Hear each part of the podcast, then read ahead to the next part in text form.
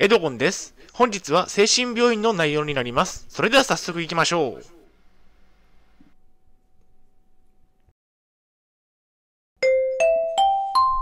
はい、H キャプチャンネルにようこそ。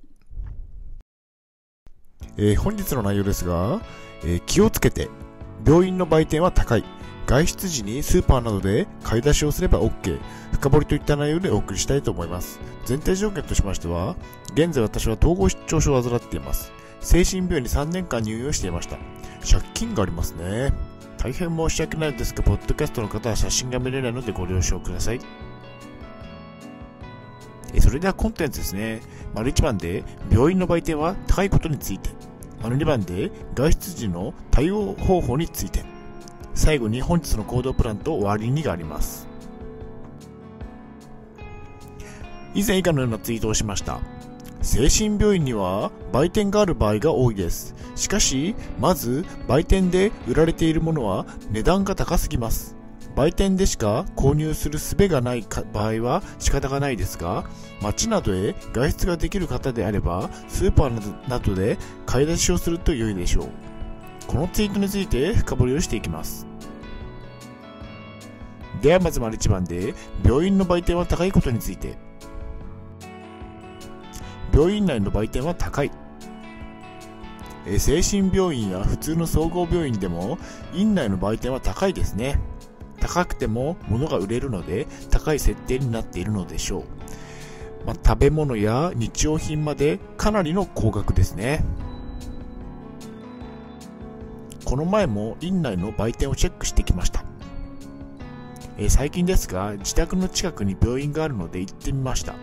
売店はありましたがかなりの高さでしたね。お弁当サラダ惣菜パン何でも高いです。また、レストランもありましたが、カツカレーやカキフライ定食、カキフライ定食など美味しそうでしたが、こちらも高額でしたね。え売店しか購入する術がない場合は仕方がない。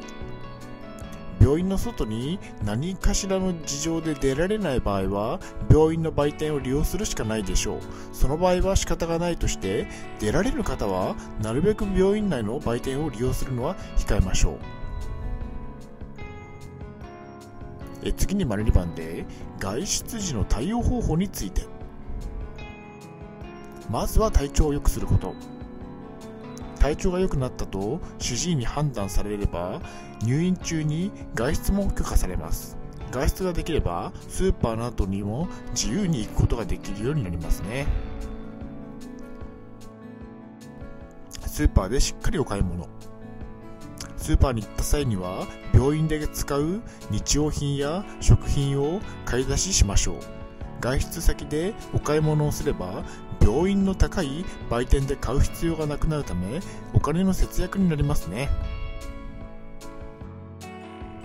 え統合失調症と外出について。私は統合失調症ですが入院中の外出は一人でできました。街へ行き好きな外食をしてお買い物も自由ですね。ただし時間までに病院に帰ることがルールでしたね。まあ結論としましては精神病院など病院に入院をした場合は病院の売店は高いのでなるべく使わないのが賢い方法ですね。まあ私も、えー、と3年間も精神病院に入院をしていたんですが、えー基本的には病院にある売店は使わずに、えー、と週に1回外出ができたのでその外出の時に、えー、とスーパーやドン・キホーテに行って、えー日用品とか食料品を買っていましたね、まあ、そうするのが賢いという方法ですね。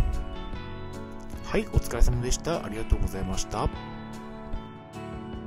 それでは本日の行動プランに入っていきたいと思います。入院中はスーパーでお買い物をしましょう。病院の売店は高いですね。スーパーは全体的に安いです。入院を不運にもしてしまったら、病院の売店は使わず、近所のスーパーへお買い物に行くことをお勧めします。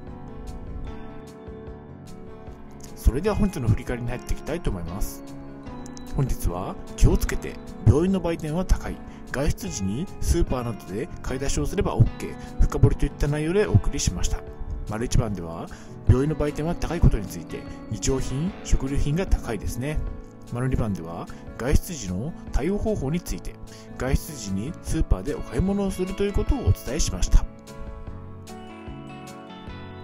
はい最後に終わりにです。最後までご覧いただきありがとうございます。ブログエイジガップを4年間運営しています。Twitter もやってます。チャンネル登録いいねボタンを押していただけると嬉しいです。また次の動画ポッドキャストでお会いしましょう。